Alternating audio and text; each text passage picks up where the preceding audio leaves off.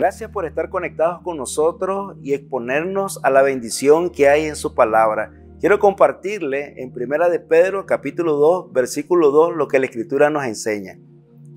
Desead como niños recién nacidos la leche espiritual no adulterada, para que por ella crezcamos para salvación.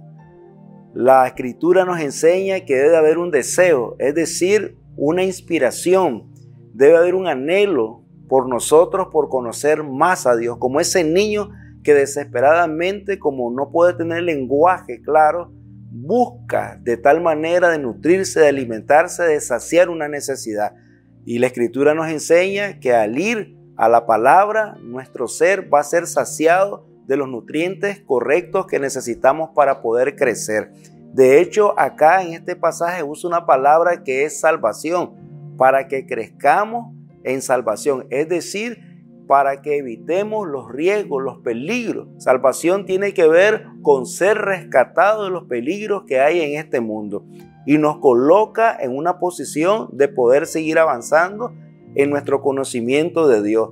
Hay un anhelo de Él de revelarse y debe haber un deseo nuestro por conocerle y por indagar más en su palabra. De esta manera vamos a alcanzar madurez de esta manera la usaremos como esa luz que nos va a guiar en la familia, en los negocios, en la iglesia y en todas las áreas de nuestra vida. Si queremos estar preservados y estar continuamente creciendo, debemos de ser como esos niños que todos los días anhelan vivir como encontrarse con Dios y desde ahí poder recibir los nutrientes que nosotros necesitamos. Dios le bendiga.